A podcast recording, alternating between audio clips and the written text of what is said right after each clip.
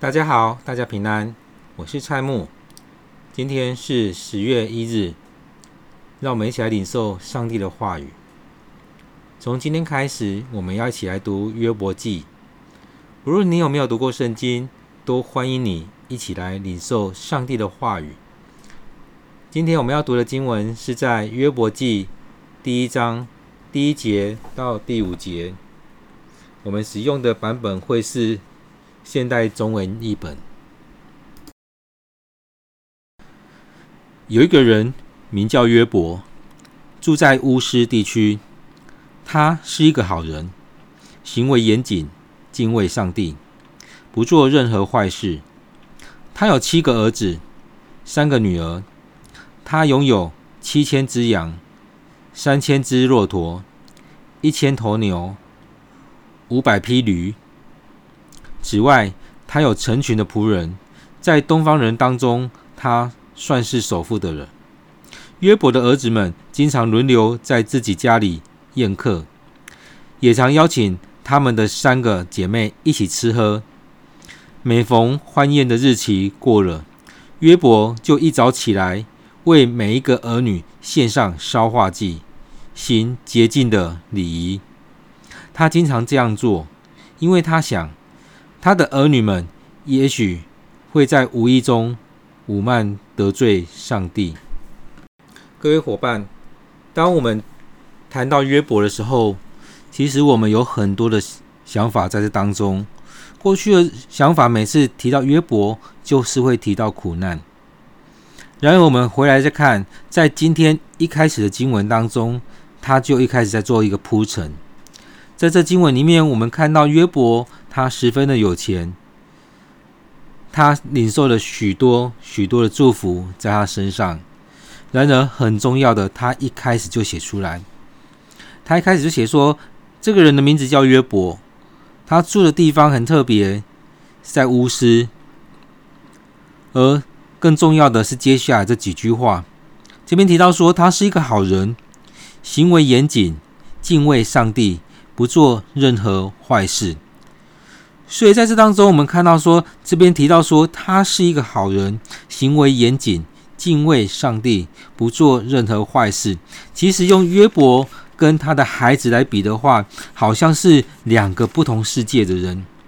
在我们这世代来看，如果是一个好人，不做坏事等等，行为严谨，这一些加起来，好像就成为一个很无聊的人。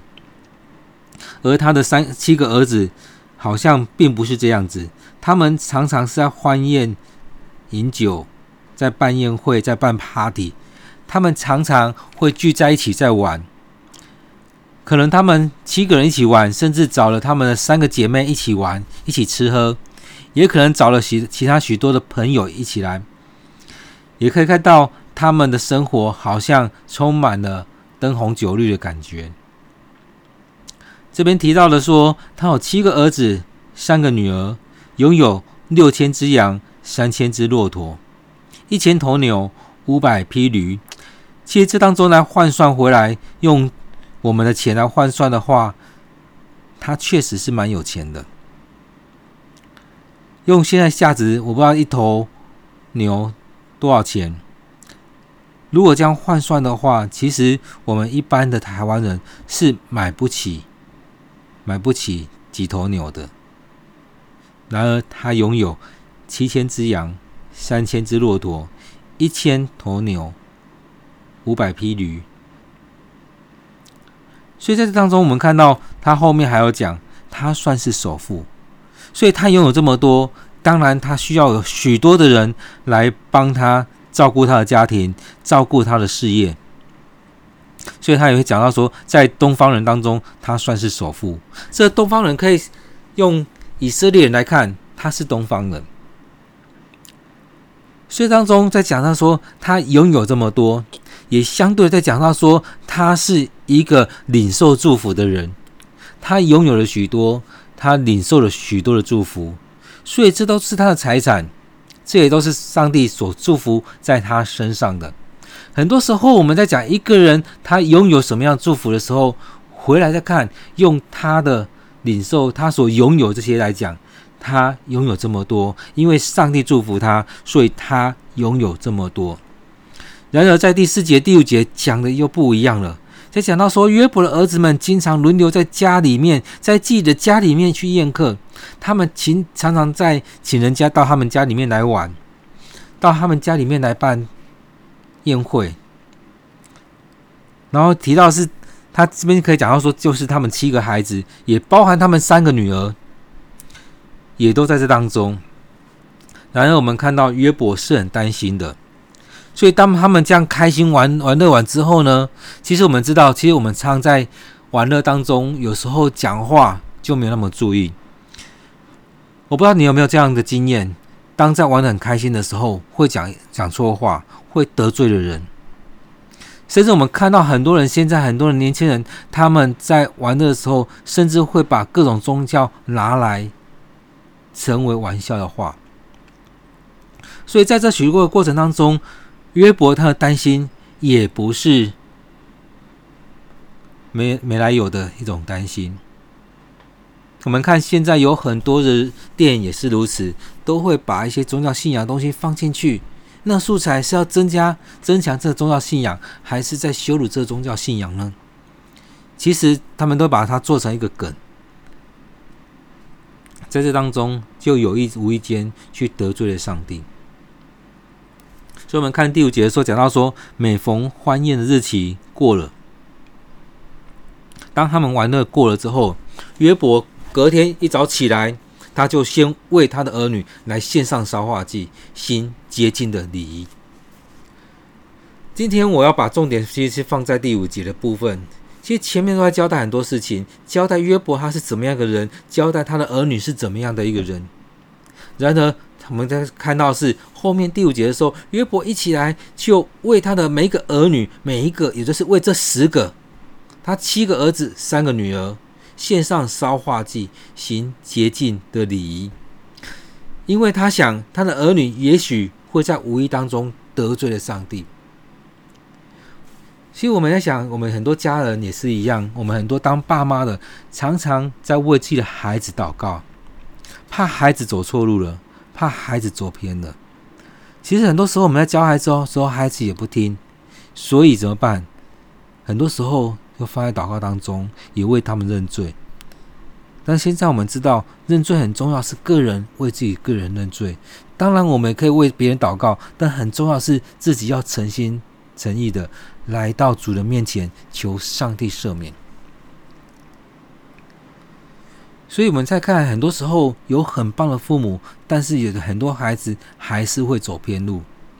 我们看约伯，他这样一个好人，然而他的孩子们不一定要跟从他。我们看很多人，孩子年轻的时候，常常是跟爸妈是不同调的。当然，有些人年纪大一点，看的不一样，可能就会有这种反省的能力。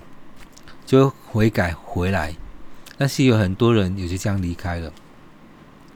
所以在当中，父母为孩子祷告是很重要的，也求上帝赐下智慧，让我们知道怎么样来教小孩，怎么样将这些正确的东西教给孩子们，让孩子们能够领受。很多时候我们在教给孩子的时候，我们都照着我们所领受的说，或者是我们所听到的来跟孩子讲。但是孩子们听不进去，我们没有找到好的方式、适合的方式。像约伯，他可能也跟孩子讲过非常多次，但孩子一样是这样在做，所以他只能，我想也有些无奈在这当中。一早起来，为每一个儿女献上烧化祭。所以在这里面，我们看。当我们继续往后看的时候，当然也会很多东西我们可以来思想。但是在今天，我们可以来看撒旦要来到这当中的时候，他应该也是会看到约伯跟他的孩子们，这整个家庭是怎么样的一个氛围。在这当中，我们也回来看我们的家庭的氛围是怎么样。我们当父母的人，我们当孩子的人。我们怎么样来看待我们的家庭？在今天经文当中，我们看约伯他的生命真的是照着上帝所交代的来做，所以他也严格要求自己，因此上帝也称他为行为严谨、敬畏上帝。他真的是敬畏上帝，因为后面后面真的是上帝认为他真的是很很棒的人。所以在当中，我们来看约伯，他是一个怎么样的人？上帝是喜悦他的，上帝是喜悦他的。所以在后面，上帝在跟撒旦对话的时候，也讲到说，约伯他是一个好人，行为严谨，敬畏我，不做任何坏事。所以第一节的这句话，其实后面上帝也讲了几次。这当中也让我们能够一些审思，我们怎么样教小孩。其实，我们就照着上帝的话语来教小孩。更重要的是，我们我们有没有照着上帝的话来做？更重要的是，我们有没有先成为一个敬畏上帝的人？当我们是一个基督徒的时候，当我们在领受上帝话语的时候，我们领受这些，我们是不是也来到主面前求上帝帮助我们？我们一起来敬拜上帝，我们也一起遵照上帝所说的来做。孩子们可能会听不进去，但是。孩子们看到父母所做的，甚至看到父母所做的能够有改变，或许犯错了，求上帝赦免；或许走偏了，求上帝带领。我们也能够在上帝面前当中来领受这样的祝福。所以，上帝对他的评语，也就是他是一个好人，行为严谨，敬畏上帝，不做任何坏事。在当中，我们看到约伯，他也就一一早就会起来来敬拜上帝。也因为他能够一早起来敬拜上帝，他也在当中为孩子们献上烧化祭，行洁净的礼仪。